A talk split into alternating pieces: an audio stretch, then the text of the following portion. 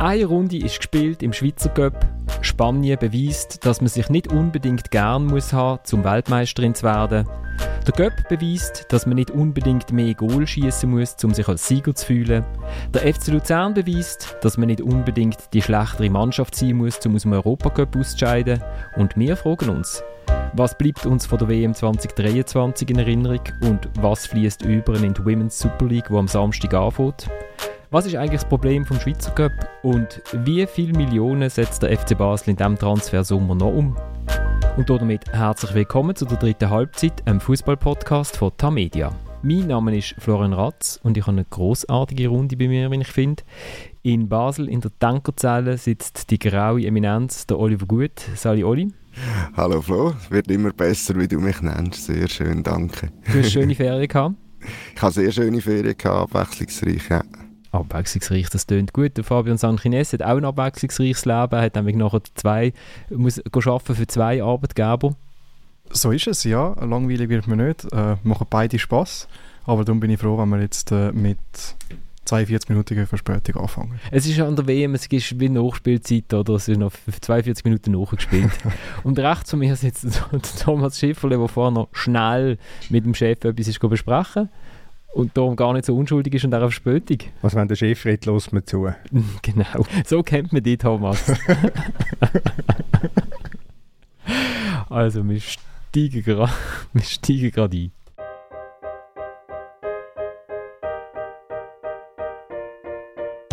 Yo creo que no somos conscientes que somos campeonas del puto mundo. Es que no.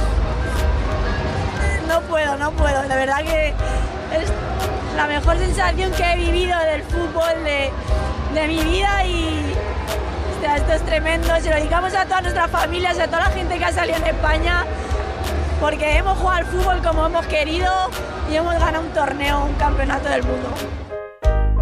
Das war Jenny Hermoso gewesen, äh, nach dem Sieg von der Spanierin im WM-Final. Ich habe verstanden, dass es die schönsten Gefühle sind von ihrem Fußballerleben und vom Leben überhaupt und dass sie Weltmeisterin sind von der, von der Welt. Und das hinten raus, da ist dann mein Spanisch äh, zu simpel, um es noch zu verstehen. Habe ich, eine, habe ich das eine Wort auch richtig verstanden in dem Fall? Okay. in, dem, in dem Kontext ist es aber äh, mit so einer Art verdammt gemeint, also von der ganzen verdammten Welt. Irgendwie so, ähm, was sie gerne noch ein bisschen brauchen, um ihre Emotionen und Gefühlslage noch leicht zum Ausdruck zu bringen. Die Spanierinnen sind Weltmeister. Am Anfang des Turniers haben wir das Gefühl, ja, die können irgendwie vielleicht shooten, aber vielleicht ist es ein bisschen zu viel Streit in einem Team. Ja, äh, man sagt ja immer, man muss als Einheit äh, funktionieren. Man, der, der Team Spirit macht alles aus, gerade so ein Turnier. Und ja, darum ist es eigentlich gar nicht mal so logisch, dass jetzt Spanien, äh, dass die jetzt den Titel geholt haben, obwohl sie ein sehr gutes Team haben, aber es haben natürlich auch Weltklasse-Spielerinnen gefehlt, gerade auf wichtigen Positionen, auf der 6 Innenverteidigung. Ja, aber Jenny Hermoso hat dann noch gesagt, sie haben so Fußball gespielt, wie sie das hätten wollen in dem Finale und ich finde, das stimmt, da hat sie recht. Und rein leistungsmäßig, abgesehen von dem Japan-Spiel, im letzten Gruppenspiel, was 4-0 getaucht sind, ähm, ja, finde ich absolut verdient. Thomas, hat dir das Finale gefallen? Was mich wirklich beeindruckt hat, das ist, äh, sind die Spanierinnen gewesen, das Verhalten der Spanierinnen, äh, wie, wie sie das zweite Goal haben wollen suchen, also wie sie nicht hinten reingestanden sind und einfach den Böllen weggehauen haben, sondern wirklich drauf gegangen sind, vorne drauf. Also das muss ich sagen, das, das, ähm, ja, das hat mir Eindruck gemacht. Ich habe es äh, faszinierend gefunden, weil was die Schwedinnen noch geschafft haben äh, gegen Spanien, ist im Halbfinale, das ist so gewesen, nachdem sie das Goal bekommen haben, noch ein bisschen Chaos, Zehen, hohe Ball, irgendwas und sind dann zum 1-1 gekommen. Und die Engländerinnen haben ein bisschen ähnlicher probiert, noch grosse Stürmerin vorne rein und irgendwie, wo schon das Gefühl hatte, sie können jetzt hier noch über die Flügel und hohe Ball und die Spanierinnen haben eine nicht einmal die Chance zu dem geben. Ja, sie haben einfach den Ball weggenommen quasi. Das, das haben sie wirklich das noch ist ein gemein allerdings. Ja, ja, das ist schon fies gewesen. Äh, vor allem, es gibt wie nur einen. Dann ist es gemeint. Nein, aber sie, sie haben das noch clever gemacht, weil ich finde, viel zu viele Teams, wenn sie so kurz vor Schluss führen, dann hauen sie einfach den Ball weg. Äh, übergibst ja quasi gratis den Ball. Und das haben die Spanierinnen nicht gemacht. Und auch durch das haben die Engländerinnen immer wieder recht, man kann sagen, ein dämliche Foul gemacht, die dann wieder viel Zeit gekostet haben, wo die Spanierinnen sich wieder können sortieren Und ähm, das Einzige, was, was mich noch überrascht hat, ist, wenn dann Spanierinnen, die im Angriff sind, auch irgendwie der 103. Minute, dann sind sie nicht an die Deckfahne gegangen, um noch ein bisschen Sekunden von der Uhr nehmen, sondern direkt aufs Goal. Also wirklich das 2-0, glaube ich, so unbedingt machen Und dann also in der aller, aller, allerletzten Aktion ist es nochmal so ein bisschen chaotisch geworden mit der Flanke von England und nach dem Eckball. Aber sonst war eigentlich wirklich zu jedem Zeitpunkt 2-0 näher gewesen als 1-1. Was mich jetzt einfach wirklich würde interessieren wird, möglicherweise nicht herausfinden, was denken jetzt die Spielerinnen, die die Mannschaft boykottiert haben wegen dem Trainer? Es, es, ist ein bisschen mehr als der Trainer, also die ganze Struktur. Ich kann mir vorstellen, dass es schon Spielerinnen gibt, was, was glaube ich, ein bisschen, was, glaub ich, ein bisschen fuchst. Ähm, gerade jetzt bei einer Mappi Leon, wo, wo auch noch mal recht, äh, also vor der WM noch mal recht deutlich gesagt hat, warum, dass sie, warum dass sie fernbleibt und dass für sie etwas wichtiger, also dass ihre Werte wichtiger sind als eine Weltmeisterschaft oder ein Weltmeistertitel. Ich kann mir vorstellen, dass die das schon so sieht. Ähm, und natürlich wäre sie ja gerne Weltmeisterin. Ich glaube nicht, dass, dass, dass sie das extrem stören würde. Aber äh, ich glaube, ihre Message ist schon ein bisschen tiefer als das. Das nehme ich ihre jetzt ab. Bei den anderen ist es schwierig zu sagen. Das Krasse ist ja, dass es dann trotzdem langt, oder? Also, dass äh, irgendwie zwölf Spielerinnen nicht dabei sind und man trotzdem das Gefühl hat, das ist ein absolut verdienter Weltmeister. Sie haben einen Taucher gegen, gegen Japan, aber sonst also haben sie einen tollen Fußball gespielt. Der irgendwie am weitesten entwickelte, hat man das Gefühl gehabt, jetzt auch gegen England, wo ja äh, groß gelobt worden ist während dem Turnier, dass sie immer wieder eine taktische Variante gefunden haben gegen jedes andere Team. Also am, am Verdienstsieg kann man, kann man nicht rütteln. Nein, es zeigt halt einfach auch die Breite, die wo, wo jetzt in Spanien generiert wurde. es sind, äh, was sind, glaube sieben von Barca von Anfang an auf dem Platz bei, bei Spanien. Es sind äh, war, ähm, insgesamt elf Barcelona-Spielerinnen in dem Final gewesen, zwei noch bei England. Und eben die, die fehlen, sind ja fast alles Barcelona-Spielerinnen. Also die, die, die noch gesagt haben, sie wollen nicht zurückkommen. Es sind ja andere, die sich dann wieder zur Verfügung gestellt haben und einfach dann nicht mehr aufgeboten worden sind. Zum Beispiel der Goalie, Sandra Paños, die ist Stammgoalie bei Barca, die ist auch in Spanien, weil sie hat Nummer 1 gewesen, die wäre, glaube ich, wieder retourgekommen. Da hat aber der Nazi-Trainer gefunden, es sei, es sei okay mit dem Ersatzgoalie von, von Barcelona als Ersatzgoalie das Turnier zu starten. Die haben dann das Turnier fertig gespielt, ab dem Achtelfinal. Und äh, ja, das zeigt einfach sicher, also es hilft sicher auch die Eingespieltheit von, von dem Team. Wenn sieben auf dem Feld sind, die im gleichen Club spielen und dann noch zusammen Champions League gewinnen, dann sind sie generell nicht so schlecht. Und äh, halt einfach die Breite, die jetzt generiert wurde, ist über die letzten Jahre. Was äh, bleibt jetzt von dieser WM? Es sind zum ersten Mal 32 Teams dabei gewesen. Haben am Anfang ein bisschen Schiss gehabt, dass es könnte zu Kantor-Sieg äh, oder Niederlage gekommen und irgendwie ist dann genau das Gegenteil passiert. Also ganz viele Teams haben ihr erstes Goal geschossen an einer WM, ihren ersten Sieg errungen an einer WM. Drei von vier afrikanischen Teams sind zum Beispiel in K.O.-Runde gekommen, was man vielleicht vor dem Turnier so auch nicht erwartet hat. Äh, man hat die Kolumbianerinnen, die wahnsinnig toll gespielt haben und mit Linda Caicedo, glaube ich, so, so etwas wie einen kommenden Superstar im Team haben. Thomas, du hast ja auch immer, wenn ich gesehen habe, in den, in den WhatsApp-Nachrichten, hast du immer wieder etwas geschrieben zu dem Match. Also das heisst, du hast es verfolgt. Also nicht so detailliert. Ich habe einfach, wenn mir etwas aufgefallen ist, habe ich, äh, habe ich mal meine Bemerkung abgegeben. Was mir geblieben ist, ist ähm, das ist das Scheitern der Deutschen, wo ich doch äh, auch bemerkenswert finde. Und wo mir aufgefallen ist, wie man, wie man ein Scheitern unterschiedlich kritisiert und mit einer unterschiedlichen Heftigkeit. Wenn ich daran denke, wie die Deutschen mit Männern an der WM in Katar in die Pfanne gehauen worden sind. Also du, du wirklich äh, auf wie die Deutschen das halt auch so können. Und wie jetzt Frauen im Vergleich, zumindest das, was ich jetzt mitbekommen habe am Fernsehen oder in den Zeitungen, relativ glimpflich behandelt worden sind. Jetzt kann man sagen, das ist angemessen, das ist in Ordnung, man muss nicht immer reinprügeln. Aber das ist jetzt einfach, das ist das, was mir auch aufgefallen ist. Also das ist, das ist aber natürlich auch Zeitgeist, gell, Thomas? Also das darf man dann schon nicht und ich will das nicht werten, aber das ist natürlich klar, dass man ähm, sich leichter tut, Männer zu attackieren wie Frauen und ich glaube, und ich glaube, äh, das ist für mich auch okay. Ähm, und was auch ist, es zeigt natürlich auch, ich, die deutsche Nation ist nicht persönlich beleidigt, wenn jetzt die Frauen an einer WM performen. Ich glaube, bei den Männern ist das ein bisschen anders. Aber zu, zu deiner Frage, und ich äh, habe jetzt lange nichts gesagt, Aber, aber ich habe vielleicht auch, ich habe sicher keine grosse, ich habe, nein, nein, ich habe keine grosse Bindung zum Frauenfußball und stelle trotzdem fest, sie wächst. Also das hat einfach auch mit der Präsenz zu tun, ähm, dass man, dass man dem Thema viel mehr begegnet während der WM als äh, in vorangegangenen Turnieren, dass es ständig zunimmt. Und ähm, ich bin da also auch auf dem Weg. Ich habe damals äh, habe ich ein paar Minuten gesehen, ist auch ein bisschen meinen Kindern geschuldet gewesen, die das tatsächlich so gefunden haben, hey, schalt mal ein, es läuft der Schweizer Match und so. Ähm, und das zeigt ja auch, und ich habe alles Buben, muss man dazu sagen, dass äh, sich da etwas äh, stetig tut. Oder? Zum, also zum Ersten, ich kann mir vorstellen, dass gerade jetzt mit dem Beurteilen vom deutschen Scheitern, dass das auch ein bisschen damit zu tun hat, aufgrund von der Nähe, dass, dass die Spielerinnen halt einfach viel nahbarer sind. Wahrscheinlich kennen sie die Leute, die über sie schreiben, auch ein bisschen besser. Äh, es ist alles viel offener, es ist viel menschlicher und ich glaube, es ist halt einfach ein schwieriger, ähm, jemanden ja, heftiger anzugreifen, wo, wo so ein bisschen Menschlichkeit zeigt. Das ist ja im Mannenfußball, gerade auf Top-Top-Level ist das äh, schon immer, finde ich, das größtes Problem, die, die Entfernung von, von der Basis, die Entfernung von den Leuten, ähm, dass man eigentlich quasi keinen Zugriff mehr hat. Und ich glaube, dann macht es auch viel, viel einfacher, zum jemanden heftig angreifen, als äh, wenn, wenn die Leute einfach viel näher sind. Ähm, ich glaube, das, das spielt sicher auch eine Rolle. Und das andere, eben, was bleibt, ich finde das, was der Florian gesagt hat, mit, ähm, dass äh, die Kleinen oder eben die Nationen, die man nicht so erwartet hat, dass die auch performt haben, dass es da Überraschungen gegeben hat. Ich glaube, wir haben ja bei uns in der Redaktion schon darüber diskutiert vor, vor der WM, ob es einen Artikel so geben dass eben die viel zu viele Teams dabei sind, dass da eben so, so viel äh, äh, deutliche Resultate wird geben. Und äh, zum Glück haben wir das nicht gemacht, weil die, die sind oftmals oder meistens sind die ausgeblieben. Und ich glaube sicher mal das, dass, dass das viel ausgeglichener geworden ist.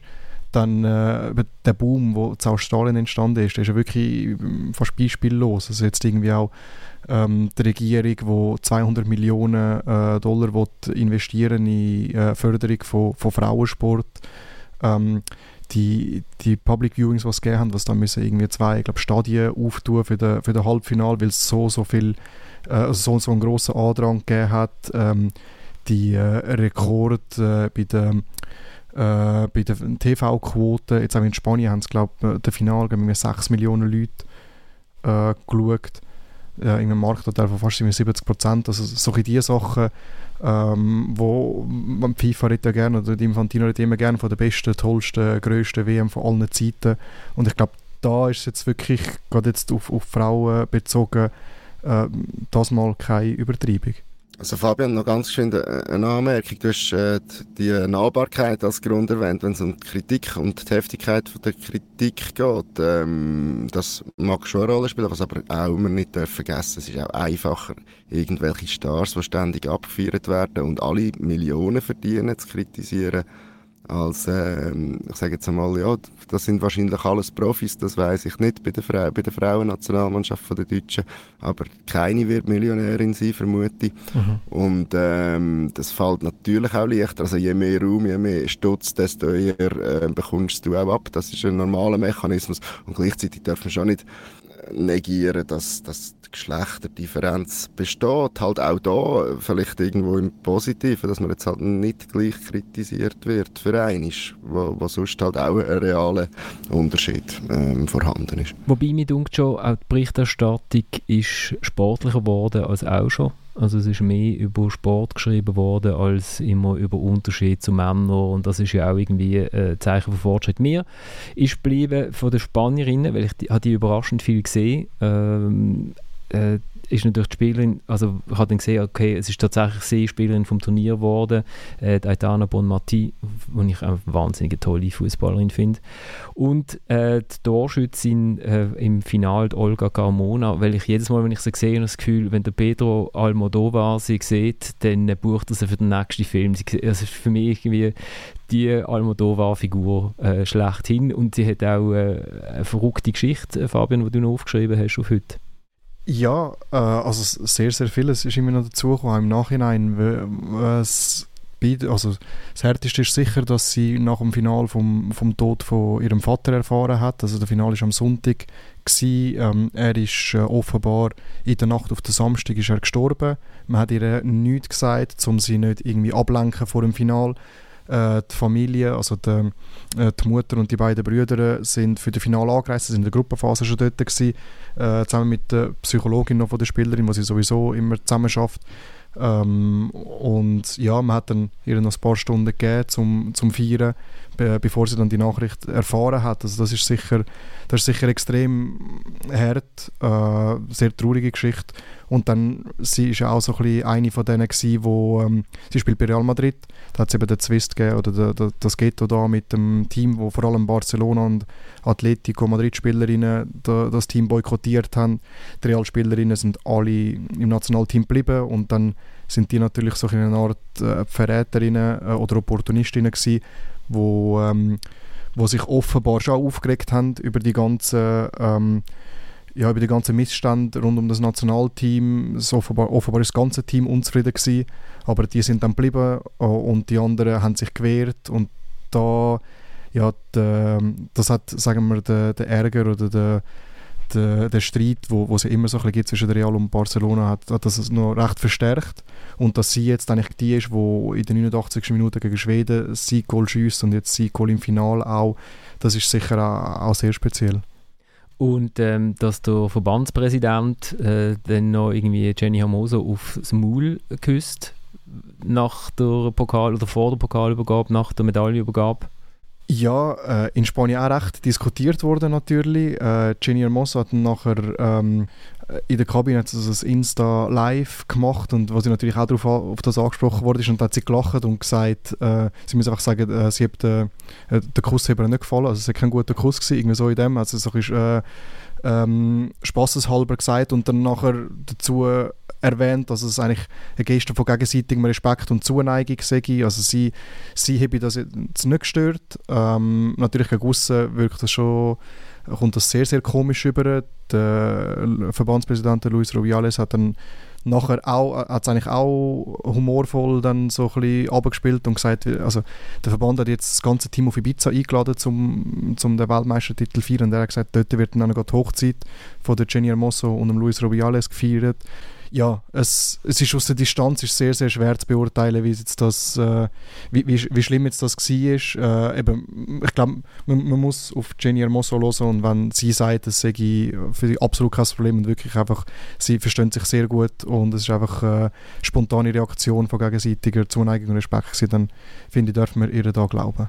Äh, was mir noch aufgefallen ist, ist ähm dass der hochgeschätzte FIFA-Präsident das mal wieder fertiggebracht hat, eine Pokalübergabe nicht vernünftig zu organisieren, sondern sich wieder reingedruckt hat und sich nicht blöd genug war, noch die spanische Königin zu, zu persönlichen Staffage zu machen.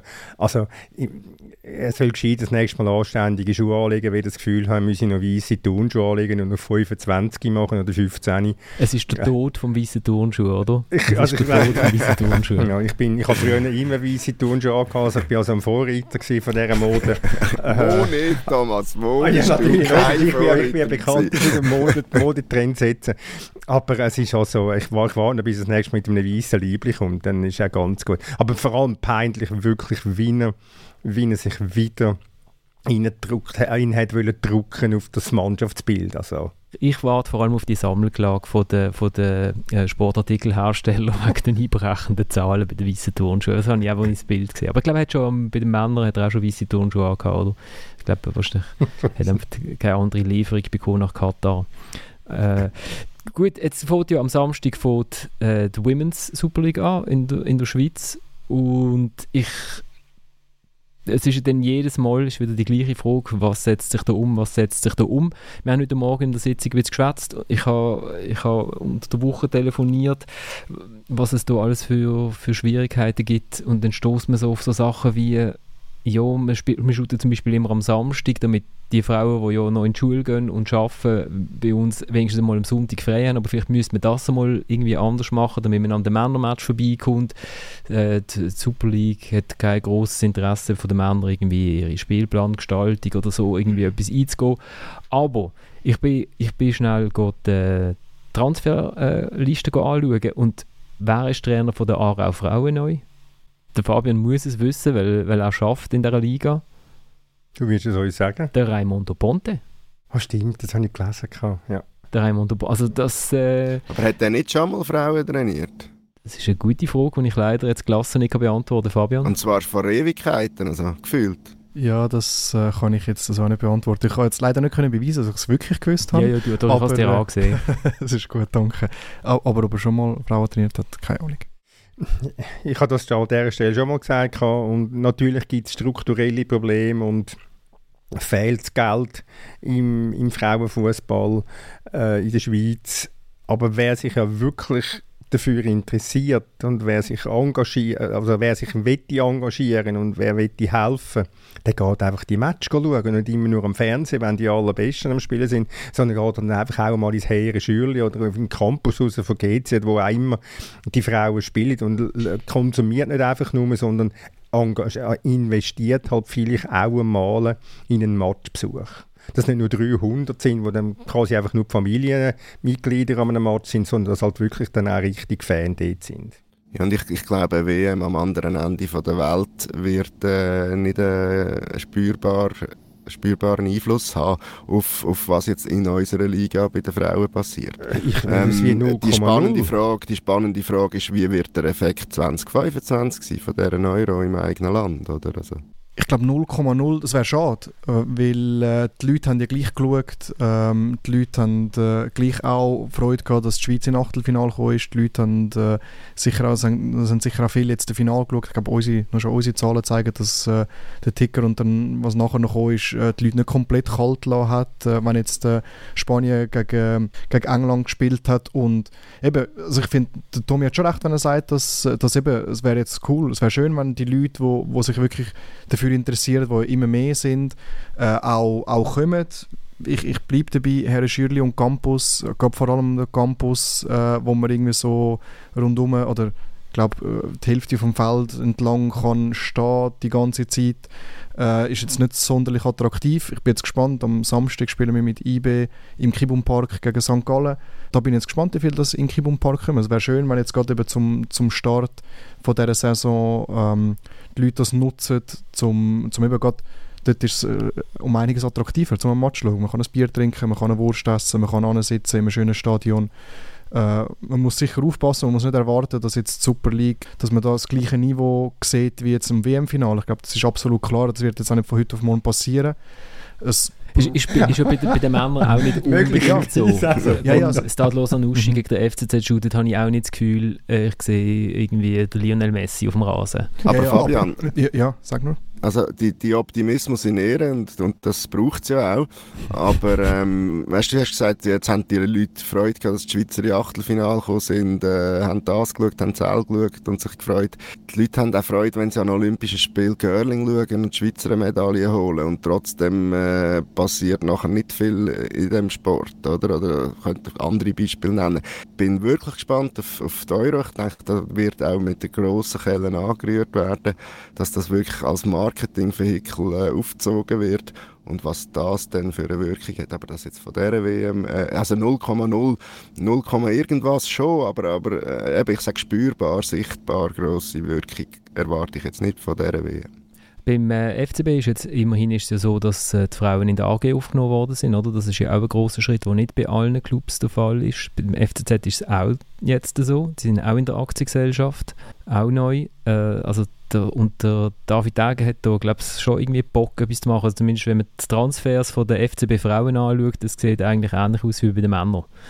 also, ja, das ist ja so, äh, außer dass alles aus der Bundesliga kommt, glaube ich. Ja, genau, es sind äh, neun Spielerinnen, die aus der Bundesliga kommen, plus äh, die Kumbaso von, von Servet. Äh, also das, wenn, wenn ihr wollt schauen, am Samstag fängt es in Zürich an mit FCZ gegen Aarau. In St. Gallen eben sind sie im Stadion äh, gegen die IB-Frauen, wo der Fabian Sankines... Sitzt du mit deinen 15% auf dem Bänkli oder musst du es virtuell machen von daheim aus, Homeoffice? Nein, nein, ich, äh, ich, ich fahre selber damit äh, und vielleicht bleibe ich nachher noch zum, äh, zum Nachtessen mit, mit äh, Kolleginnen und Kollegen, dass, dass das, nicht, das Fahrt nicht als Arbeitszeit gilt. Und dann äh, kann ich sicher die erste Halbzeit schauen dort. Gut, GC startet auf dem Campus gegen den FCB und Rapperswil gegen Thun Berner oder das längste Team, der längste Teamname Frauenteam Thun Berner Oberland. Ich glaube, da könnte man vielleicht marketingtechnisch auch noch etwas irgendwie rausholen bei dem. Äh, Thun, wo elf Spielerinnen von IB ausgelehnt hat oder übernommen hat. Das tut auch bei, bei den Männern. Ja, beides, genau. Also übernommen, äh, ausgelehnt, die Zusammenarbeit, die, die läuft. und Servet startet daheim gegen Luzern. Und bei Luzern ist auch noch interessant, die haben auch einen neuen Trainer, und zwar äh, ein Engländer, der David Edmondson, äh, schon mal in einem Viertelfinale von der Champions League gestanden ist, mit dem englischen Team das ist so, da, da fühle ich mich so zurückerinnert an, also zu, nicht, ich habe es nicht sel ganz selber erlebt, aber so der Anfang vom Fußball in der Schweiz sind ja alles, haben ja alle englische, alle, die etwas auf sich gehalten haben, haben den englischen Trainer geholt, äh, wo ihnen dann erklärt haben, wie man so gegen den Ball ging. Aber dass es so jemand nach Luzern kommt, ist ja jetzt auch... Äh, also kannst du sonst den Thomas nachfragen, der hat es ja noch selber erlebt. Äh, Thomas hat das damals eingeführt, ja. ist der erste, ist der erste Direktimporteur für Fußball gesehen. Das ist jetzt ein, das ist jetzt ein Konterversuch von Moli. Ja. Auf einen irgendeinen Spruch, den ich früher vorher vor, der, vor unserer Konferenz gemacht habe. Ich, ich habe ihn angedroht und Ja, ist gut, alles gut, alles gut. Also spannend, auf jeden Fall. Man hört auch so die ersten paar ähm, Nachrichten von Leuten, die ich kenne aus Luzern, sind nicht so schlecht. Also ich glaube, es ist eine spannende Wahl. Es ist auch, ist auch cool, dass, dass eben jemand von außen kommt. Ähm, wir haben viele Deutsche, was auch seinen Grund hat äh, und grundsätzlich der Liga auch gut tut. Und jetzt noch eben äh, ein Engländer der auch in Australien schon geschafft hat, wenn ich das richtig in Erinnerung habe, ja, ja. Wird, äh, ja, interessant und, und sehr schön, wenn äh, äh, fachkompetente Leute kommen und äh, die Spielerinnen weiter ausbilden. Das, das braucht es unbedingt. Gut, also dann äh, schauen wir mal, wie sich das entwickelt und gehen eins weiter.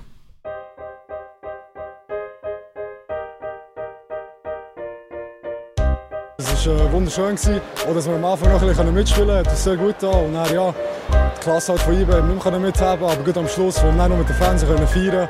Es war wunderschön. Ich bin oben dort auf der Tribüne. Von der anderen Seite, konnte ich mal unten sein mit den IBE-Spielern. Das war schon sehr schön. Ja. Und dann, ja, zutraut, vielleicht zu wenig zutraut, aber vielleicht auch nicht mögen. Also in 70 Minuten in meine die, ich, da habe ich einen Krampf bekommen. Ja. Vielleicht zu wenig zutraut, vielleicht auch einfach ein bisschen schlecht. Ja. Markus Wenger von Breitenbach, äh, Breiterein. Breiterein, Entschuldigung, Breitenbach, Breiterein, wo 0 zu 5 verloren hat gegen IB. War schon mal U21-Captain bei IB, also hat durchaus auch Bezug, ich glaube, mit einigen der Spieler ist er auch im Nachwuchs gesehen, aber sehr schön, ja, vielleicht haben wir uns zu wenig zutrauen, vielleicht sind wir einfach schlecht. das habe wirklich äh, sehr schön gefunden. Ja, es war eine erste Cup-Runde ohne jegliche Überraschungen außer das schönste Goal von der Runde nicht von einem Profi geschossen worden ist, sondern äh, von einem Spieler von Wittnau gegen St. Gallen. Eine großartige Direktabnahme, äh, wo der Goalie, glaube ich, gar nicht unbedingt damit gerechnet hat wenn man so seine Reaktionszeit anschaut. Ich glaube nicht nur der Goalie. Aber du meinst auch der, der geschossen hat? Ja, und alle anderen. genau. Also wir müssen, wir müssen die, wir die Körperrunde nicht äh, lang und episch diskutieren, äh, sondern wir können einfach ein bisschen über, den, über den Schweizer Cup so allgemein bisschen reden. Also es ist schon eben Breitrennen gegen IB, fast 14'000 Zuschauer, Red Star gegen FCZ 6'700 Zuschauer, Wiednau gegen St. Gallen 6'350 Zuschauer und auch der SV Schaffhausen gegen GZ 3'800 Zuschauer. Und wenn man das so, so anschaut, die, die Zahlen, dann denkt man sich, das ist doch eigentlich super ideal, wenn man dort könnte als Sponsor äh, anwesend sein aber der Schweizerische Fußballverband hat seit Jahren keine Vermarktung, äh, keinen Vermarktungserfolg, hat keinen Namenssponsor, hat nichts. Und äh, das äh, bedeutet dann, dass es auch kein Geld gibt. Und das heißt, alle die Clubs, die jetzt in der ersten Runde geschootet haben, die haben 2000 Franken bekommen, dass sie auftreten sind. Mit immerhin ein paar Haare als Bier. Das Problem ist, es ist wir haben zu wenig Mannschaften, um den, um den Wettbewerb, meine Vermutung, äh, ähm, nicht empirisch untersucht, wir haben einfach zu wenig Mannschaften, um den Wettbewerb wirklich können attraktiv zu machen. Es ist, ich tue jetzt das ein bisschen, äh, ein flapsig, als es sind einfach Dorffest. Das hat alles so den Dorffest-Charakter.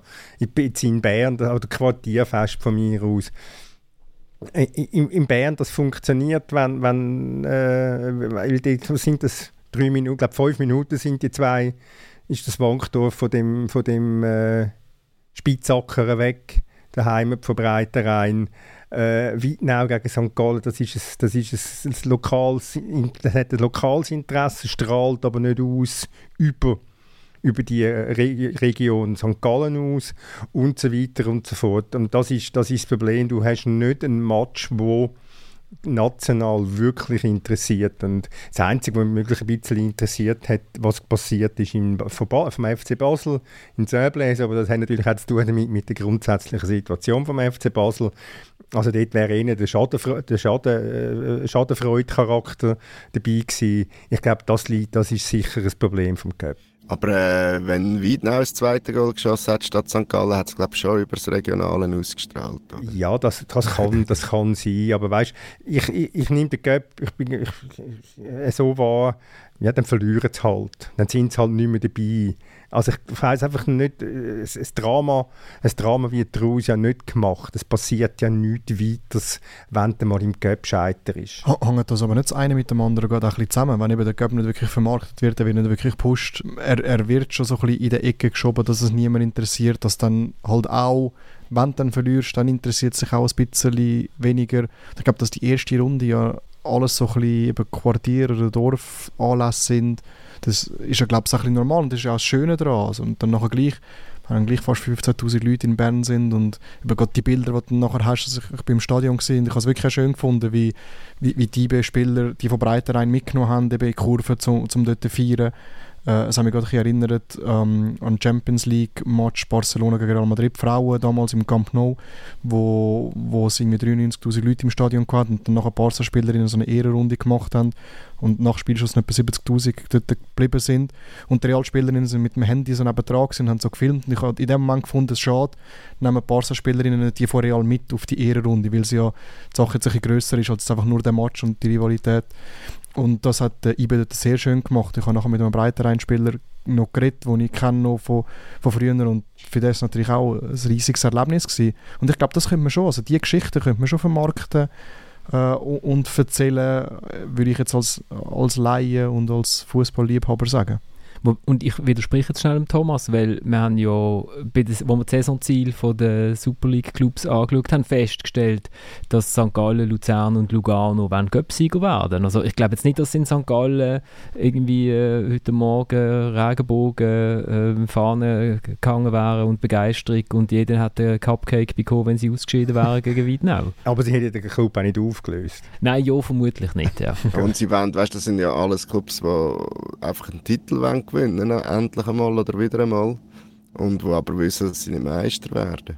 Eben darum, darum habe ich das Gefühl, sportlich ist der Göpp ich habe die Geschichte schreiben, Thomas hat nein, der Uli, der Uli, der Chef, nicht, nicht Uli, der Pächter, hat, äh, hat sie abgeschossen oder gefunden, hat es interessiert keine Sau. Ich finde es interessant, dass der Cup, der eben lange Zeit wirklich so war, ja, ja, und dann musst du am Dienstag noch irgendwie äh, gegen weiss nicht wen shooten und dann ist es eigentlich, und dann triffst du auf IBE, dann hast du eh verloren und das ist alles noch mühsam. Ich glaube, dass so bei gewissen Clubs und eben genau bei denen, die wissen, die nächsten 200 Jahre gewinnen sie eh keinen Meistertitel, dass sie die sehen, ah, das gibt eine Chance, um in, ein Endspiel zu kommen. Das ist lässig, wenn man dort ist. Und wenn man es sogar noch gewinnt, dann hat man ein Fest.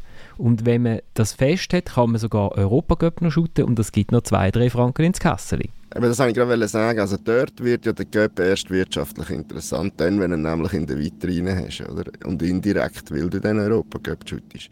Und bis dahin ist es äh, für die meisten nicht wahnsinnig erheblich. Und, und vor allem, das Problem ist ja auch die Planbarkeit von so einem Cup-Sieg. Also, du kannst die beste Mannschaft anstellen, wie ich und sagen, wir werden Meister. Und hast eine relativ hohe Wahrscheinlichkeit, dass es dann auch so ist. Aber wie, wie, wie machst was ist der Masterplan zum Cup-Sieger werden? Aber das hat immer mit der Vermarktung zu tun, dass es erst äh, finanziell interessant wird, wenn du Cup in der Vitrine hast. Und wenn man da ein bisschen ja, ja, das ist ja eine Wechselwirkung. Wenn der genau. gut vermarktet wäre, wäre er auch finanziell unterwegs interessanter. Oder? Aber der Florian gehe ich davon aus, dass er mit dem Verband geredet hat vorab und sicher weiß, warum dass man keinen Vermehrt, keinen, keinen Sponsor mehr hat. Nein, ich kann es sein. Hast du riesig Ich kann es gnadenlos sein. Aber wir haben es auf das Viertelfinale verschoben, oder? ja, Weil dann die nicht mehr dabei sind, Lugano aber, und St. Gallen. Also genau. es ist doch irgendwie so der, der Anfang vom Cup, wie, wie ihn jetzt vor Fabian beschrieben hat, oder auch der, der Thomas mit diesen Volksfesten, das ist ja völlig okay. Also gegen das hat niemand etwas einzuwenden. Das Problem ist wahrscheinlich irgendwann so im Herbst, Spätherbst und, und im Frühling, also Achtelfinal, Viertelfinal, das sind so Runden, wo der Beachtungsgrad doch überschaubar ist und, und dort sollte es eigentlich anfangen anziehen und dort äh, hängt, glaube ich, der Cup einfach durch. Im Halbfinale ist dann wieder etwas anderes. Ja, jetzt sehen wir ja in der 16. Finale hat es ja doch der eine oder andere, auf dem Papier zumindest, attraktive Match mit äh, Sion GC, Aarau Winterthur, äh, Xamax, IB und natürlich der absolute Superknaller Bosporus gegen Basel. Äh, nein, aber das sind ja dann die ersten drei sind ja dann Match, wo, wo man kann sagen die haben eine gewisse Brisanz und da kannst du auch Geschichten erzählen. Alex Frey gegen seinen ehemaligen Verein, Uli Forte gegen seinen ehemaligen Verein. Äh, ja, das könnte, das könnte dann eher ein bisschen Themen hergeben, wieder die immer kleinen, die kleinen gegen die grossen. Was, was aber schon ist, Oli, und das ist genau, ähm, auf das habe ich auch noch zu äh, schwätzen kommen, sie haben ein neues Entschädigungsmodell, nennt sich das, der Verband. Das heißt Be Beschädigungsmodell oder Entschädigung? ja, das kann eben, je nachdem kann es eben ein Beschädigungsmodell sein, weil du hast einfach festgesetzte Prämie, das ist eben in der ersten Runde 2000 Franken, in der zweiten Runde schon 3000 Franken in der dritten 4000 und dann merkt man, also, also das vierte ist, äh, das wäre schon Viertelfinale, ist 10'000, Halbfinale ist 55'000 und der Finale ist noch 168'000 und ja, das zählt sich noch zusammen und das heißt, man kann im Finale bis über 200'000 kommen, aber äh, der Heimclub trägt das komplette Risiko von dem Spiel. Also das heißt, wenn du dann eben ich, ich weiß nicht genau, ob im November eine Göpprunde ist, aber es wird wahrscheinlich sein, wenn du dann am Dienstag im, im Regen, im Novemberregen, in Cold November Rain, äh, irgendwie das Heimspiel musst austragen gegen Stadlos an Uschi, dann hast du ein bisschen in GC gelangt. Weil äh, das Stadion musst mieten, die Sicherheit musst zahlen, es kommen zwei Stadlos an Uschi-Fans, deine eigenen kommen auch nicht, weil sie müssen das Billett selber also noch zusätzlich kaufen, weil du hast keine Saisonkarte und dann machst du wahrscheinlich Minus. Du hast einfach etwas gegen Lausanne Uschi, weil der Präsident das Telefon nicht abnimmt, wenn du anrufst. Ja, wenn sobald er abnimmt, finde ich Stadlos an Uschi wieder super. Aber ja, es auch, wenn, wenn einfach Lausanne kommt. Ja. Die Frage ist einfach mal ganz grundsätzlich, macht der Verband genug, um seinen ureigenen Wettbewerb zu stärken? Hat er nicht genug Geld, um da ein bisschen mehr Prämien äh, auszusetzen, ein bisschen den Wettbewerb attraktiver zu machen vom, vom finanziellen her? Ich würde sagen doch. Aber er, müsste, er würde Minus machen, oder? Sie haben ja schon letztes Jahr sind sie, glaube knapp, sie kommen mit dem Finale, glaube so knapp. Es geht ja um eine Investition. Ja. Es geht um eine Investition. Aber sie, sie müssen ja schon bei den Frauen investieren. Ja, aber der Verband nimmt gleich genug Geld durch die Männer, die immer an der WM dabei sind. Aber wie ist es denn mit dem Cup-Wettbewerb in vergleichbaren Ländern? Also Österreich beispielsweise, unser neues Lieblingsland oder alte Lieblingsland Belgien oder ein neues Lieblingsland Kasachstan. Nein, das letzte kannst du weglassen. ich, ich kann das jetzt nicht schnell, ich kann das jetzt nicht nachrecherchieren. Also haben die einen Sponsor, geht da etwas oder ist das etwa der gleiche Wurst- und Brotwettbewerb? Das äh, weiß ich nicht alle, aber es ist schön für unsere Hörerinnen und Hörer, dass sie jetzt alle wissen, was wir nicht wissen. Aber vielleicht können wir, ja, können wir das wir ja recherchieren oder sie recherchieren für uns. Genau. Also ähm, äh, genau eine Geschichte ist mir noch geblieben, äh, weil sie in Basel stattfindet. VfR Kleinhünigen, Drittligist. Äh, ist, äh, ist, hat, durch, durch, hat der Basel Cup gewonnen letztes Jahr, ist in, ist in den Schweizer Cup in die erste Runde und hat nachher äh, eben Pech gehabt, dass er nicht der FCB bekommen, sondern Xamax. Und dann sind die, haben sie gewusst, okay, bei sich daheim kann man nicht shooten, wir müssen in ein anderes Stadion, Schützenmatte, okay, alles klar, dann sind sie sich das dort mal anschauen. Und dann haben sie ja verrechnet und dann haben sie gemerkt, uh, das wird ja sau teuer, äh, da könnten wir ja in den Konkurs reinrutschen, äh, wenn da nicht genug Leute kommen und dann haben sie gedacht, okay, vielleicht könnten wir noch abtüscheln. Und dann haben sie schnell das Reglement gelesen und haben festgestellt, abtüscheln kannst du nur fünf Tage nach Auslosung. Und die sind schon durch gewesen. Und die haben Blut und Wasser geschwitzt. Und es hat mal geheißen, sie brauchen 1500 Zuschauer oder zumindest, oder viele, die Wurst und Wasser trinken, äh, damit sie durchkommen. Jetzt haben sie 800 gehabt und ich glaube, sie sind durchgekommen. Aber das ist so, so soll es ja dann... Also soll einfach nicht so sein. soll es nicht sein. Nein. Also, lasst uns doch vom Göpp zum Europacup kommen. Aber noch ganz Ja. geschwind, trotzdem. Oder wie immer, wenn ich sage, lönt uns doch, dann kommt immer der Olli und sagt ganz Zu schnell. dieser Problematik von der ersten Hauptrunde ähm, kann man es dort nicht so regeln, dass man eben die regionalen Derbys nach Möglichkeit immer hat mit dem grossen Club vor Ort. Also Das haben sie, haben sie ja schon mal gehabt. Und Gell? dann äh, hat man gefunden, ja, aber das ist irgendwie ungerecht, weil dann... nicht jeder einen grossen Club hat in der Nähe, oder was? Ja, genau. Und dann Aber- äh, ich glaube, irgendwie ist dann nicht so gewesen, gewisse Clubs haben dann irgendwie x-fach gegen die Grossen geschootet. Und äh, ja. Aber man hat das mal ausprobiert, ja. Also ich habe das Gefühl, das wäre sinnvoll, weil du hast dann äh, Zuschauer in der ersten Cup-Runde, wie jetzt die, die, die Derbys ja gezeigt haben. Und äh, hast irgendwie einen speziellen Charakter, das hilft ja irgendwie der Verbindung auch mit der Region und was auch immer. Ein spezieller Charakter ist, hat auch der FC Luzern bewiesen gegen Hibernians aus Das ist das jetzt eine. Überleitung. Das ist also das ist jetzt sensationell. Die könnte fast von mir sein. Es sind zweimal klar die bessere Mannschaft gesehen und scheiden mit, mit Pfiffen und Trompeten aus. Und der Thomas würde gern etwas über das letzte Goal von den Hips sagen. ich meine, ich habe ja schon viel gesehen im Fußball, aber so, eine, äh, so ein Verhalten wie vom äh, Marco Buch, Abwehr, also das nicht, das nicht, Abwehrverhalten von Marco Buch, das muss also zuerst Stand bringen. Das, das, das ist der wichtiger zu reklamieren, stehen zu bleiben, statt dem Stürmer nachzugehen und den möglicherweise können aufhalten und das Goal zu verhindern. Es ist, also ich, ich weiß nicht, ich weiß, also ich, ich wäre gespannt auf mich selber, wie ich als Trainer in dieser Situation würde reagieren, wenn ich mit dem Spieler würde umgehen. Also es ist ein weiter Ball. Ja. Äh, er, ist, er steht 1 gegen 1 gegen der, wie, wie hat er geheißen? Keine Ahnung. Teddy Yuan, glaube ich. Und äh, der reißt ihn am Hals, oder vielleicht auch Ja, nicht, ja. man weiß es nicht genau. Ja, und dann Und er entscheidet sich, stehen zu bleiben. Ja. So wie, wie, den wir früher, wie wir das früher auch gemacht haben. Und das wird nicht pfiffen und dann entscheidet er sich immer noch, dass es jetzt immer noch ein guter Moment ist zum Reklamieren und äh, andere pfeilt in Richtung Strophe und dann rennt er ihm dann doch noch nach, aber ist dann halt so unvorbereitet, dass der um ihn herumkurvt, wie die Lara gut um, äh, um eine Slalomstange. Und dann gibt es das Goal. Der Fabian schaut mich erwartungsfroh ab, ich weiß gar nicht warum. Nein, du hast mich gerade zur Erwartungsfroh Aha, angeschaut, okay. aber schön, schön erzählt, danke. Nein, es, Also- ist, es, ist es ist unsäglich und ich meine, so machst du natürlich eine ganze, eine ganze Runde kaputt mit so, einem, mit so einem Verhalten, weil sie sind ja gut unterwegs gewesen. Ich meine, sie haben schon im Hinspiel haben sie alles hergeschenkt, grosszügigerweise. Wahrscheinlich sind Luzerner einfach grundsätzlich so, Ist auf der Äh, eine herzliche äh, Bevölkerung Außer möglicherweise Luzerner Polizei.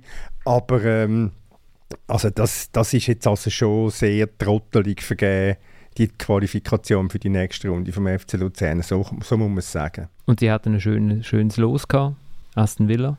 Ja, es wäre meine, wär das Stadion voll gewesen und es gibt ja nicht viel Schöneres, als gegen einen, so, einen, so einen englischen Club können zu shooten aus der Premier League. Wäre es auch ein Plusgeschäft gewesen da damit, wenn man an die Auswärtsreise denkt. Vielleicht haben sie ja extra verloren, weil sie dachten, Aston Villa, das schaffen wir dann eh nicht. Der Florian geht jetzt auf seine Tabelle und Ja, ich- schauen, ich- ich wie rechne- viel dass man, dass man in, einer, in einer dritten Runde von einem Europacup-Wettbewerb überkommt. Ja, der hat, ich, Ich glaube 100'000, oder? es ist pro Runde Pro 100'000 Runde dort. 100'000. Aber ich glaube, wenn du eine Ausscheidung bekommst, noch ein bisschen etwas oben drauf. Aber ähm, der Andreas hat uns noch geschrieben und äh, hat, hat gefragt, ob es jetzt nicht jedes Jahr immer wieder das Gleiche sei. Äh, man scheidet aus und nachher sagt man, ah, es ist super, jetzt können wir uns auf die Meisterschaft konzentrieren. Aber ich finde, glaube gerade beim FC Luzern stimmt das diesmal nicht. Sondern der äh, Mario Frick, der hat schon Bock gehabt darauf, äh, da noch so lange wie möglich weiter zu shooten. Also das stimmt ganz bestimmt nicht, weil es der Mario Frick ist und wenn man seinen Ehrgeiz kennt und seine Entschlossenheit kennt und seinen Durchsetzungswillen, dann ist das absolut kein, kein Thema. Servet ist raus gegen die Rangers. Dort war das Hürdeli ein bisschen zu hoch. Gewesen. Es hat noch knapp nicht gelangt. Ja, sie, ja es hat, es, es, sie haben äh, jetzt im Rückspiel ja, gut die erste Halbzeit und nach der zweiten Halbzeit ist nichts mehr gekommen Anders, anders kann man es nicht sagen. Und Olli, du weißt, warum dass sie jetzt in der Europa League sind? Das habe ich nämlich nicht geschnallt. Ich habe gemeint, man geht von der Champions League in die Mhm. Europa League und dann von der Europa League in die Conference League und so. Aber das ist gar nicht so. Also ich weiß zumindest, oder habe schon gewusst, dass es so ist, bevor du mich gefragt hast, noch, ja, ob das stimmt. Ähm, also die Europa League wird nicht ganz aufgefüllt von der UEFA ähm, und das ist letztlich auch wieder ein Zückerchen eher für die grossen Ligen, damit die, die über den, über den wie, wie heisst der Weg?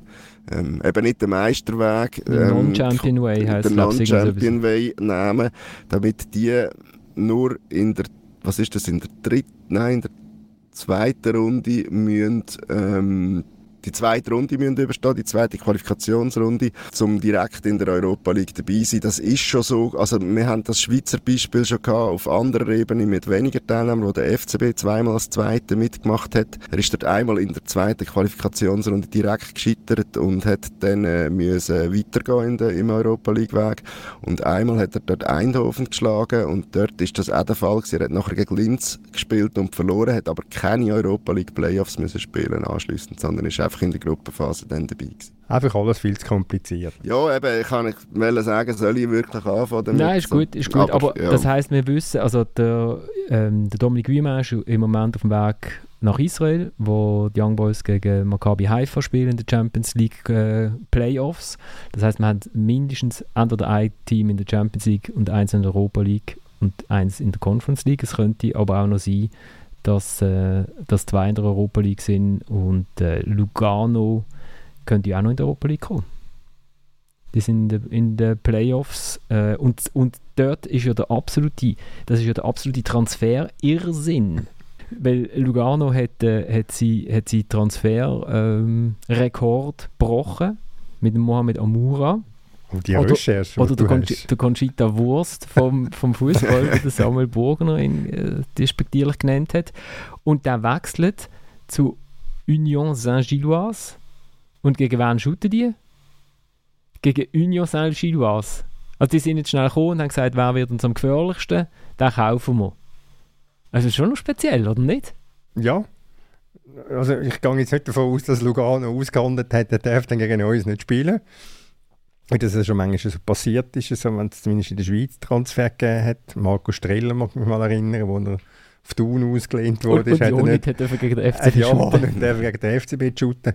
Nein, denke ich nicht. Aber es, es, es, zeigt einfach, dass die belgische Liga offenbar eine größere Finanzkraft hat und Amura sich persönlich auch ordentlich äh, kann verbessern, wie ich gehört habe, soll es Dreifache verdienen in, in Belgien, ja, dann gehst du halt vielleicht. Und als Lugano, ja, so ein Spieler geht früher oder später sowieso weg. Also mit dem hast ja, haben sie immer müssen rechnen. Also mit, beim einen oder anderen, auch beim Aliseda oder äh, Jean Zella müssen sie damit rechnen, dass die, dass die irgendwann gehen. Das sind ja, das sind ja so Modelle, wo, wo wir in der Schweiz pflegen. Aber äh, ja, also, ich, natürlich ist es sehr speziell, logisch. Ja, ja. Ich denke, das kann, kann, ja eigentlich gar nicht sein. Und, äh, und ich habe genau gefunden, wir, am Schluss schauen wir noch schnell ein bisschen auf den Transfermarkt, was sonst so ein gelaufen ist. Ähm, weil der FCB hat auch einen Spieler verpflichtet, glaube ich, letzte Woche, oder Rolli? Ja, mindestens einer ist äh, doch endlich einmal gekommen. Genau, warte, ich, ich, ich habe den Einspieler von, was sie auf der Webseite hatten. Hallo, ich bin Georgia Demir Barisic and I'm 24 years old und komme von Croatian Club Galatasaray Tel Aviv. I play defender auf der offensiven Mittelfeldposition. Hello dear fans, ich freue mich auf die Zukunft mit euch and uh, I hope you will come in the best possible number. I think uh, we will celebrate some nice moments in the future. Alle zusammen.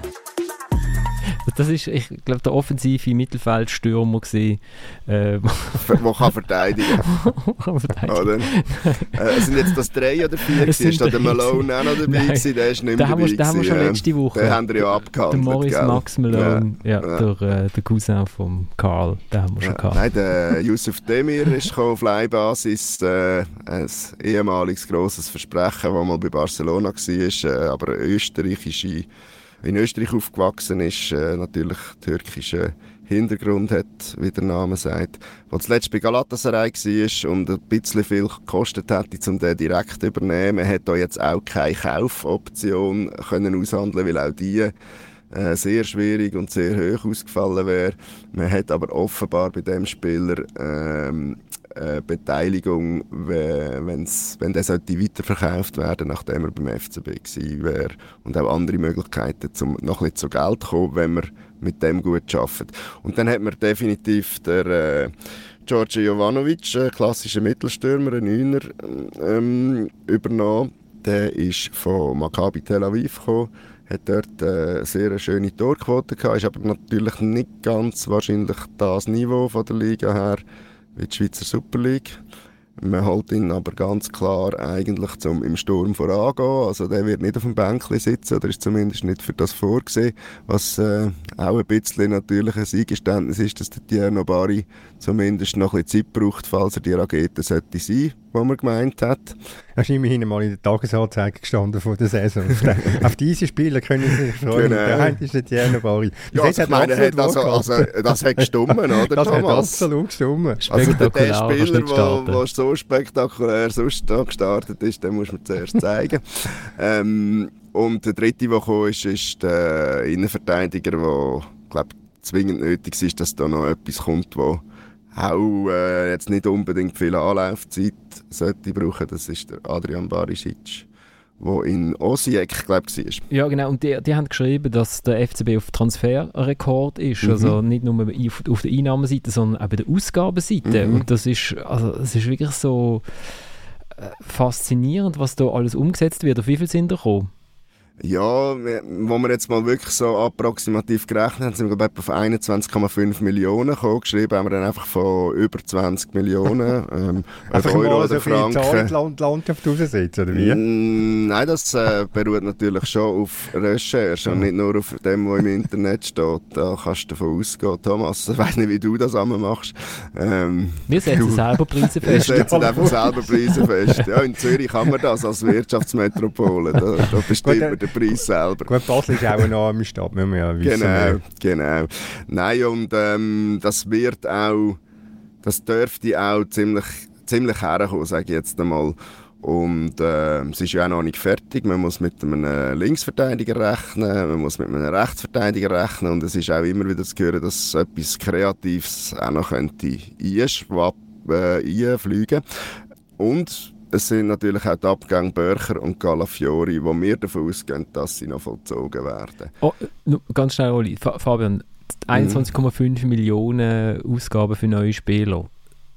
Der IB könnte sich das doch auch leisten, oder? Oder tränt jetzt in Bern äh, die Augen, oder will man das gar nicht? Ich, ich glaube, sie brauchen sie ja auch nicht. Also ähm, sie, sie machen ihre Transfers, äh, sie sind eigentlich recht erfolgreich mit denen jetzt, mit dem nicht so teuer holen, relativ teuer oder mit Gewinn weiterverkaufen. Ab und zu gehen jetzt noch Meistertitel in den letzten Jahren. Also ich, ich habe das Gefühl, dort, äh, der Plan, den sie dort haben, brauchen sie, ja, mit dem Plan braucht es gar nicht. Ja, völlig, völlig, völlig einverstanden. Ich meine, es ist diametral etwas anderes, was Basel macht. Und ich frage mich einfach, da kannst du mir vielleicht weiterhelfen, Oli. Wie schafft man mit, mit so einer Vereinspolitik, Personalpolitik Identifikation? Ich meine, wenn, wenn einfach jede Saison Mannschaft ausgewechselt wird, kaum hast du ja zwei Namen gewöhnt, sind sie wieder weg oder drei. Äh, ja, also ich, ich, ich stelle mir das sehr, sehr schwer vor. Das ist natürlich auch äh, eine der Problematiken. Oder? Also, man muss es natürlich sehen, der Unterschied zu IB ist, IB muss nichts korrigieren, wenn es um irgendwelche finanziellen Verhältnisse geht im Club. Oder? Das, das ist gesettelt, das ist im Lot und das stimmt so.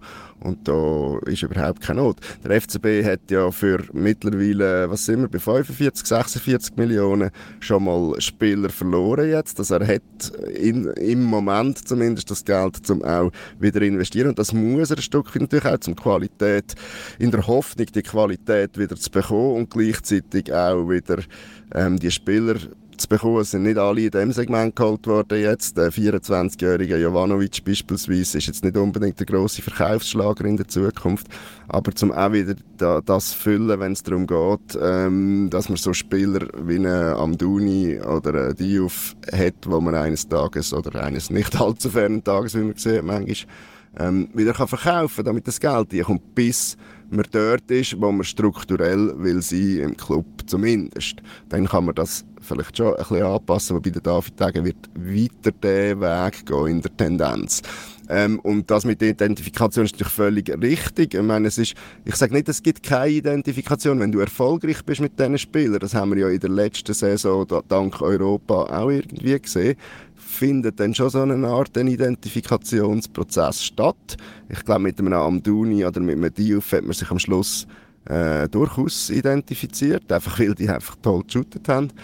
Aber eben, das sind dann auch die, die gerade wieder weggehen. Ja, ja. Das fährst zum dritten Mal von vorne ja, jetzt, Das oder? ist doch das Problem. Natürlich ist das Erfolg ist immer das beste Mittel für Identifikation. Und natürlich äh, tut sich ein Fan in erster Linie einmal mit den Clubfarben identifizieren, mit dem Club, mit dem Namen mm. vom Verein, oder? Aber du siehst ja gleich, äh, Zuschauerzahlen in Basel sind äh, sind rückläufig. Also äh, es ist nicht ein Selbstläufer, überhaupt nicht, das ganze Look, Projekt, das die da fahren. Im, im Idealfall, meine, im, sie sind natürlich Opfer von dem internationalen Erfolg gewesen, wahrscheinlich so stark wie noch nie, wenn man schaut, wer jetzt da alles gegangen ist und für wie viel Geld und wer da noch geht und auch wahrscheinlich für nicht wenig Geld. Ähm, dass das musst auffangen ist klar, im Idealfall hättest du frühzeitig, und sie haben ja ein paar Transfer gemacht, äh, nicht erst irgendwie im August, äh, die, die Transfer gemacht, wo, wo gerade verheben und wo du sagst, jawohl, so können wir fahren. Du bist am Schluss vielleicht bei sechs neuen Spielern. Äh, so viel halt vielleicht wie dann gegangen sind, wo, wo ich noch froh gewesen wärst, wenn sie wieder würden shooten, rein qualitativ. Und, ähm, und dann ist das alles kein Problem. Aber eben die sechs Volltreffer zu landen, ich sage, das ist generell nicht ganz einfach und haben sie vielleicht auch nicht jetzt in jedem Fall super gemacht. Klar, wenn du 20-Jährige holst, Zweitliga, ist logisch, dass du damit musst rechnen dass das nicht einfach sofort funktioniert. Oder? Also dann ist die Niederlage gegen Kostanay absolut strategisch gewesen, dass man nicht wieder äh, Gefahr läuft, äh, Opfer vom eigenen Erfolg zu werden? Nein, das nicht, aber der Satz vielleicht hilft uns ja das in einem gewissen Segment auch ein bisschen, nämlich eben genau, wenn es darum geht, dass vielleicht mal etwas ein bisschen wachsen kann. Äh, der ist schon gefallen. Also der ist schon gefallen, bevor ähm, der FCB in der Qualifikation gespielt hat, aus Reihen vom FC Basel. Ähm, ich habe das auch von David Degen einmal gehört. Und das kann ja auch sein. Also wenn wir so uns überlegen, die Logik, also zumindest das, was ich beim FCB bis jetzt erlebt habe, ist immer gewesen, wenn du europäisch nicht performst, dann hast du in der nächsten zwei Transferphasen relativ überschaubare Verkäufe und von dem gehe ich aus, wenn es ums Wintertransferfenster 24 und Sommertransferfenster 24 geht und wenn die Mannschaft qualitativ, sagen wir mal, mehr oder weniger dort angeht, wo, wo sich der Fan erhofft, und, dann kann ja das sein, dass und der Präsident, dann kann ja das sein, dass das äh, in einem Jahr etwas ist, wo dann relativ eingespielt am Start steht. Aber was macht denn der David Degen, wenn er keinen Transfer machen kann? Dann wird es mir langweilig. Gut, also äh, das, ich glaube, ich, treffe ihn jetzt nicht jeden Tag, aber ich habe das Gefühl, er findet etwas, wo er sich damit kann auseinandersetzen kann. Wirkt, er wirkt auf mich nicht so, dass er auf der Suche ist nach, äh, oder dass er das Gefühl, dass er, das Gefühl hat, er hat zu wenig zu tun. Eben, so. sonst geht er an Bahnhofstraße posten. Genau.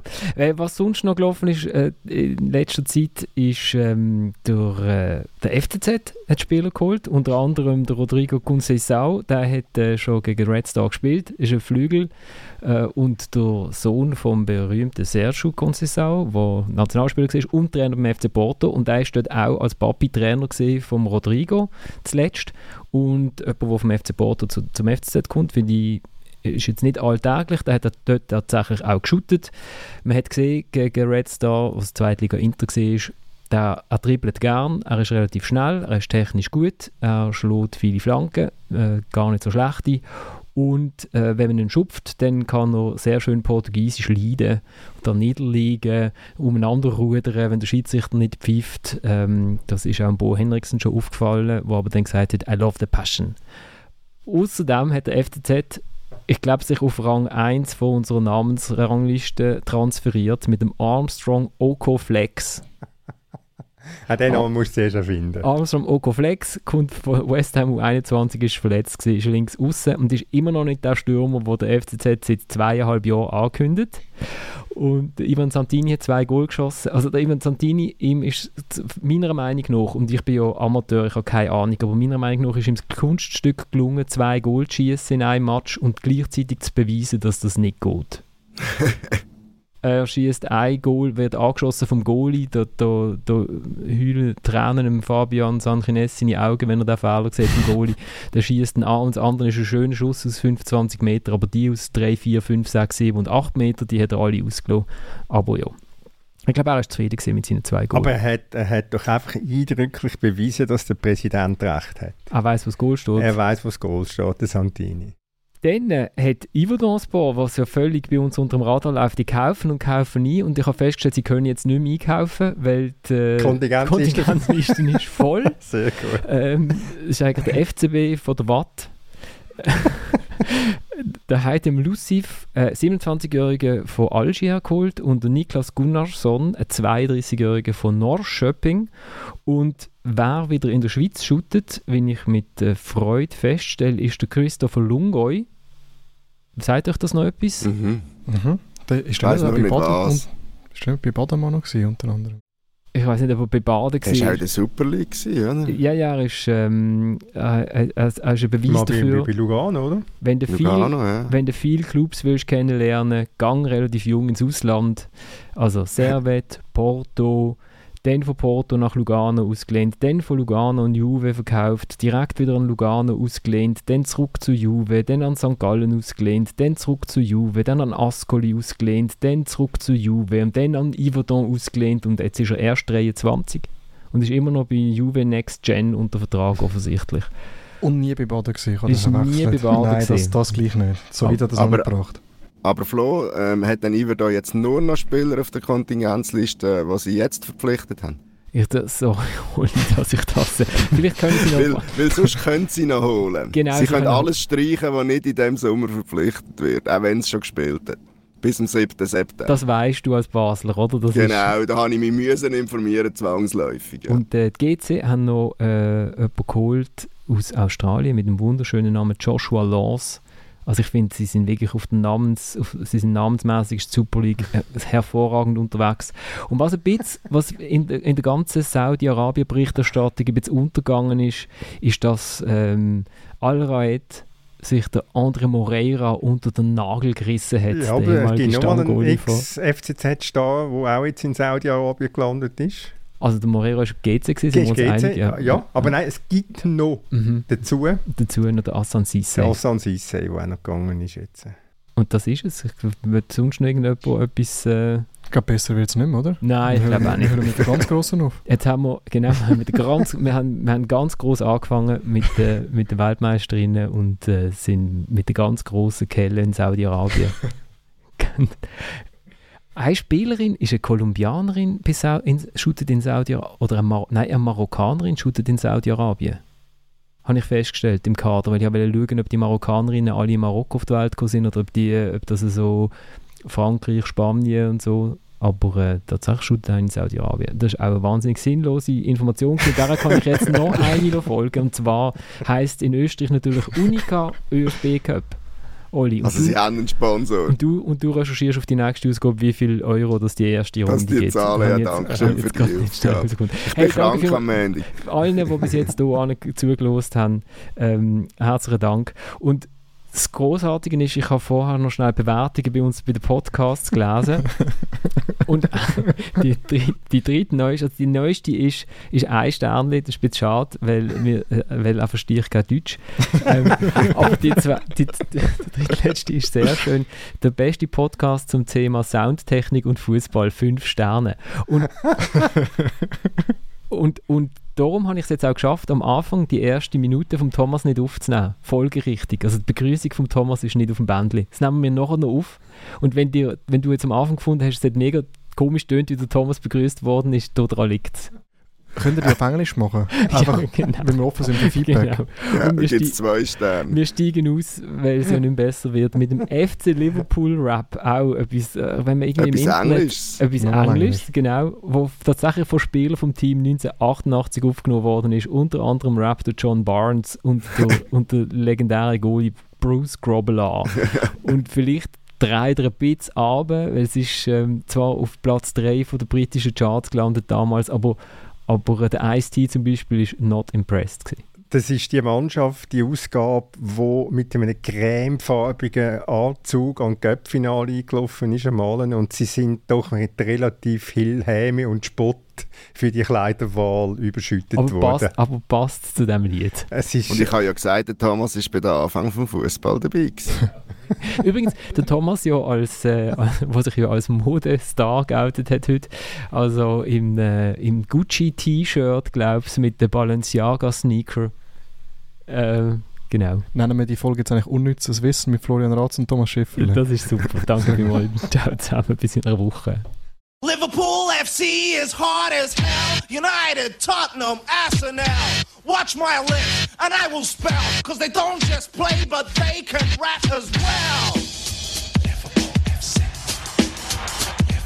My idea was that to build Liverpool into a bastion of invincibility, you know, like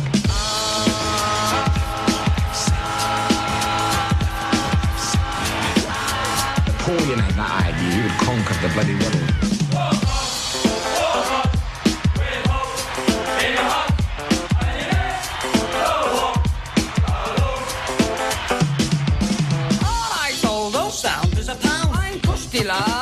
Down. The rest of the lads ain't got it sussed. We'll have to learn them to talk like us. Well, I'm rapping now. I'm rapping for fun. I'm your goalie, the number one. You can take the myth. Don't call me a clown. Any more lip and you're going down. Ace, we're great, me and you. But the other lads don't talk like we do. No, they don't talk like we do, do they, do la? We'll have to learn them to talk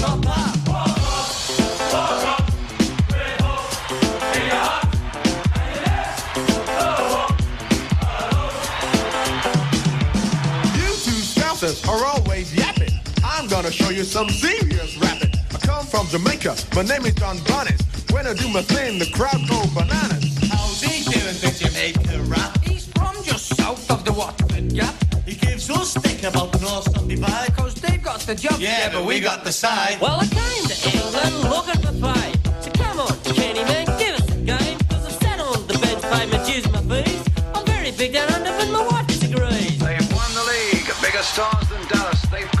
Silver than Buckingham Palace. No one knows quite what to expect when the red machine's in full effect. Well, Steve McMahon sure can rap. It's about time he had an England cap. So come on, Bobby Robson, he's the man. Cause if anyone can, Macca can. Macca can. Macca can. Macca can. Macca can. Liverpool FC is hard as hell. My idea was to build Liverpool up and up and up until eventually they would be untouchable. Everybody would have to submit. Give in. Give in. Give in. Highland lads, Okay, the new. and there's four of us. And only two of you. So if you want new trouble, And you don't want to slap. you better teach us the Anfield rap. Don't forget us, Paddy, and meeting they do. And I'm from London, mate, so what's your game? Well, you two scousers, you're always talking, and we'll just let our